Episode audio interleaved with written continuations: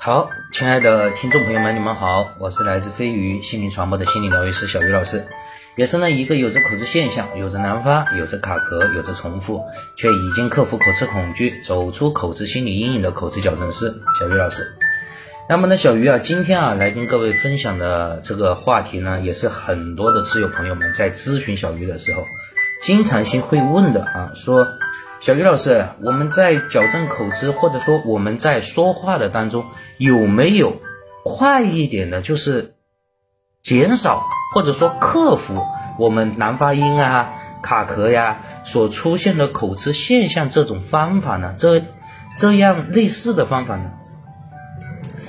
其实呢，小鱼跟各位说过很多次啊，真正的我们矫正口吃，我们用技巧、用方法啊，它是治。它是治标不治本的啊，它只不过是治的是表面上的口吃现象，但是确实啊，有些我们碰到重要的场合，确实用到了某种方法，用到了某种技巧，确实可以让你比较流利的说话，这个也是可以很有效的缓解我们自身啊内心的一些情绪。那么呢，小鱼呢也跟各位今天就来聊，就来聊一聊啊，有没有什么？辅助的，帮你，帮你缓解你的口吃现象的方法还是有的啊。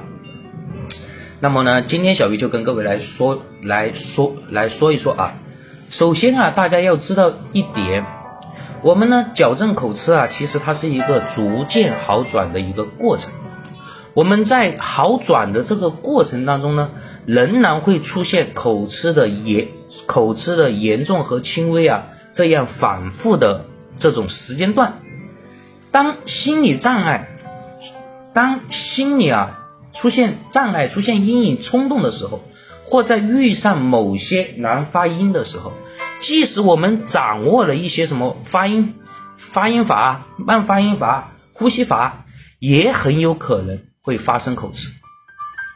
那么呢，我们再配合某一些。辅助的一些帮助，一些疗法将会有助于口吃症状的减少和消失啊。那么今天小鱼就来跟各位分享几个啊。首先第一个，我们如果在高压的场合下，在即将说话的时候，在出现非常严重的口吃预感的时候，大家第一个啊要有意识的去深呼吸啊。这个呢总是。我们有很多自由朋友们感觉，哎，这个简单，这个不叫方法的，其实这个就是个方法。在你立马将要面对高压场合要进行说话，而且当你出现强烈的口吃预感的时候，你要有意识的去深呼吸啊，这个确实可以帮助你调整自己的呼吸，帮助你提高自己的信心和平静你内心的紧张感。大家可以去试一试，不要老是用想法来想怎么样怎么样。第二个啊，我们在即将说话的时候，在即将感觉自己要口吃的时候啊，大家啊可以啊在说话的同时，自由、自由、放松的、有节奏的去运动你的双手。比如说啊，我一上台来，我就把手举起来，谢谢各位。大家啊，谢谢各位，呃，可以啊，让我在这个讲台上发挥自己的一些演讲啊，说一说自己的感受，说一说自己的体会。大家可以啊，用手势来强调某个点啊，就是在你说话的时候做一些手势，但是要自由的运动，不要特别的僵硬死板啊，这是第二个。然后呢，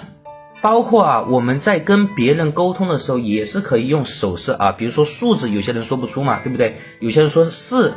四百、五百、八百说不出，大家可以用手来比一下再说出来，啊，用手来比，用手来比划一下，举，用手举出五个手指头出来。今天是星期五，今天是星期五啊，大家可以比一比。然后呢，大家啊，其实还有一个非常重要的啊，大家有没有感觉，每当我们说难发音的字的时候，特别要强调这个字啊，比如说大家好啊，我们一般的说都是大家好，大家好啊，一定要把这个字说的特别的强调。其实呢，我们在说话的当中啊，很多词是语气助词，是辅是辅助词。比如说大家好，其实我们真正的说啊，其实加好两个字体现清楚啊，大字带过就行了。大家好啊，大家好，大家好，大家好啊，带过去，大家不需要一定要把这个字说的特别的清楚明显啊，大家把加好两个字说好就行了。大家好，大家好，大家好。对不对？稍微把大字含糊其辞，含含糊糊的说过去也是可以的，别人听得懂啊。然后呢，第六个啊，大家在说话的时候一定要懂得迂回，千万不要不转，千万不要啊，不撞南墙不回头，一定要撞死在南墙上面。有些字你是硬说不出来，实在说不出来，大家就替换一下，或者是迂回一下，没有关系啊。大家不。大家不要跟口吃啊硬扛，死死死扛，有时候战略性的撤退一下，这是可以很好的调节你自身对口吃的恐惧的啊。还有呢，最好还有呢，最后一个啊，就是在你说话的时候啊，大家不要一直憋着脸绷着脸啊，感觉我要口吃怎么样？大家不如不如显露出你的笑容。啊，把你的笑脸带上来，保持着某种平静的风度，